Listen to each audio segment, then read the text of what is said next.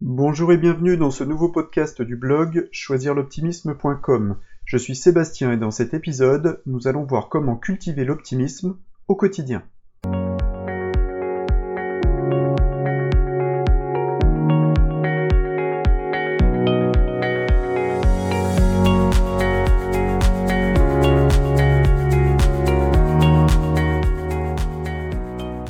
Cultiver l'optimisme au quotidien. L'optimisme est un état d'esprit qui vise à prendre les choses du bon côté et à envisager une issue favorable aux événements. Ainsi, l'optimiste fera preuve d'ouverture d'esprit pour alléger les épisodes pénibles et mettra en place une stratégie positive pour leur faire face. Il se concentrera sur les opportunités plutôt que sur les obstacles pour, agir de façon constructive. De nombreuses études ont d'ailleurs prouvé que les optimistes étaient en meilleure santé et plus heureux que la moyenne. Ils vivent plus longtemps et ont bien souvent une vie personnelle et professionnelle plus épanouie. Mais comment réussir à cultiver cet état d'esprit optimiste au quotidien? Gandhi nous livre une première piste de réponse. Il dit Gardez vos pensées positives parce qu'elles deviennent vos mots. Gardez vos mots positifs parce qu'ils deviennent vos comportements. Gardez vos comportements positifs parce qu'ils deviennent vos habitudes.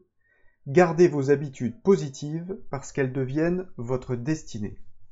Nos pensées influencent notre langage, nos décisions, nos comportements et donc nos actes. Pourquoi devons-nous cultiver l'optimisme au quotidien?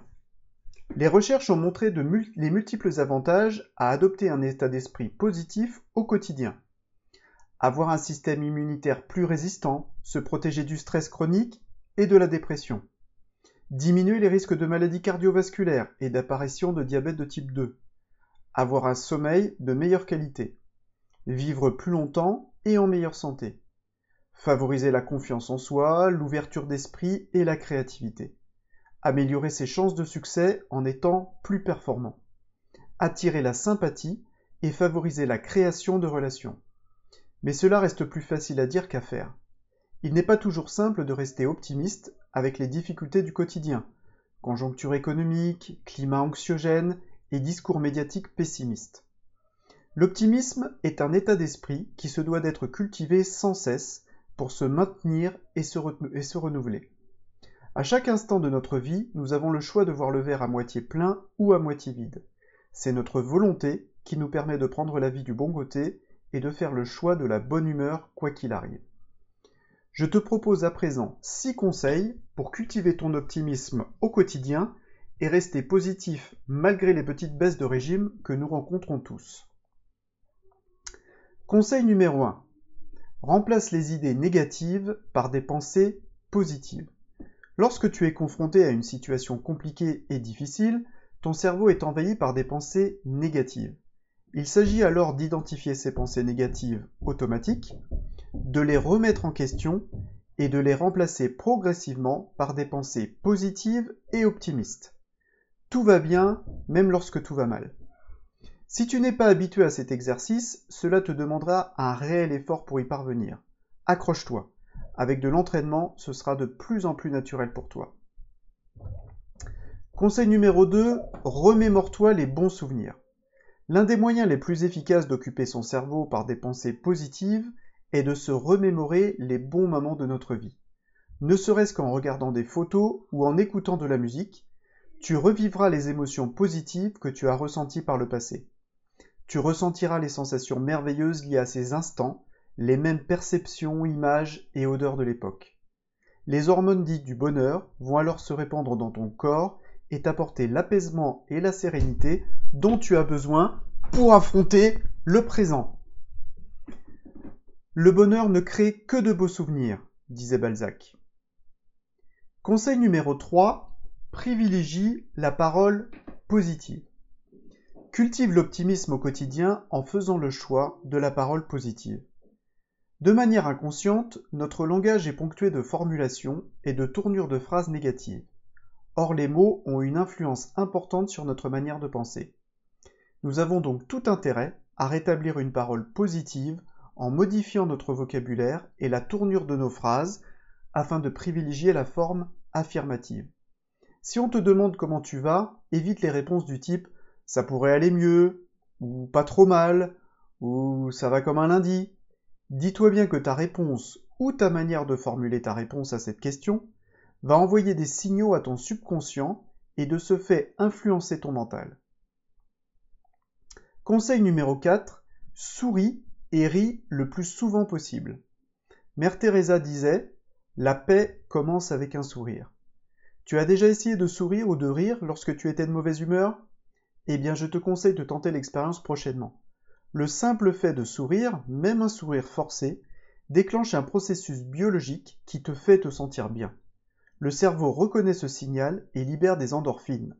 Tu te détends et tu ressens un sentiment de bien-être immédiat. Une étude réalisée par l'Université du Kansas sur 169 personnes, obligées de sourire à l'aide d'une baguette placée dans la bouche, a d'ailleurs confirmé que le simple fait de sourire augmentait la sensation de bien-être et diminuait le stress. Le rire permet d'accroître ce sentiment de bien-être en, déclenchant la sécrétion de quatre neurotransmetteurs. La dopamine, qui augmente le désir et la motivation, la sérotonine, qui est un antidépresseur naturel, l'endorphine, qui calme la douleur, et l'adrénaline, qui a un pouvoir énergisant. Tu te sens mieux et tu partages ton optimisme, car rien n'est plus communicatif que le rire.